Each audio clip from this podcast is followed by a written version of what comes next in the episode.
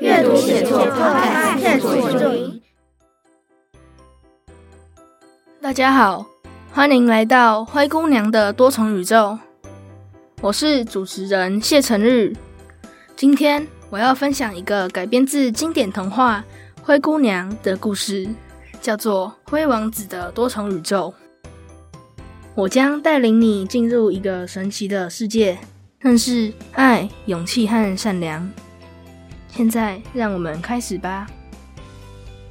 这是另一个灰姑娘的宇宙，在这里，人们可以骑着喷火龙到处飞，也可以隔空移物，甚至还可以瞬间移动。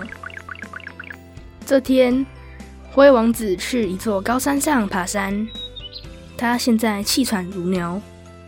特别是在大太阳以及穿着 polo 衬衫的时候，这位王子正赶去参加他哥哥的婚礼。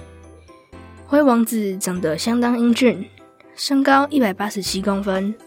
在他准备到婚礼场地时，他感觉自己被推了一下，从山上滚了下来，接着就昏了过去。当他再次醒来时，发现周遭已经不是原本的景色。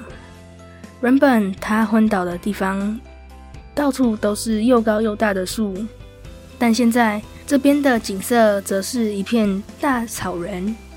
他突然听到说话的声音，他循着声音走近一看，发现是一群长得高高瘦瘦的商人正在争吵。他靠近听后，发现他们正在争吵要怎么平分金钱。突然，有一个身影从他身后经过。他转头一看，发现是隔壁国失踪已久的公主。公主一把把他抓了过去。他想说问一下路好了，就问说：“你怎么在这？这里是哪里？我哥哥的婚礼呢？”公主用仿佛看到鬼似的眼神看着他，说：“这里是另一个世界，我是被传送过来的。”当王子听到这里是另一个世界，就吓得直接昏了过去。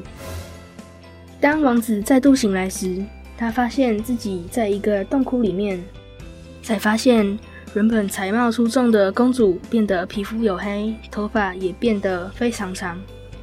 他想知道有没有方法可以让他们回去原来的世界，于是他问公主：“有没有方法可以让我们回去？”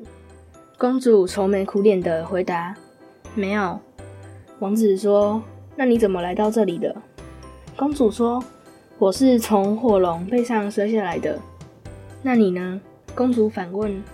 王子说：“我是从山谷滚下去的。”王子又说：“如果没有方法可以让我们回去，那我们就想办法自己回去。”公主忧愁的回应。我已经试了那么多方法了，就是无法回去。王子说：“想想看，我们是怎么来的？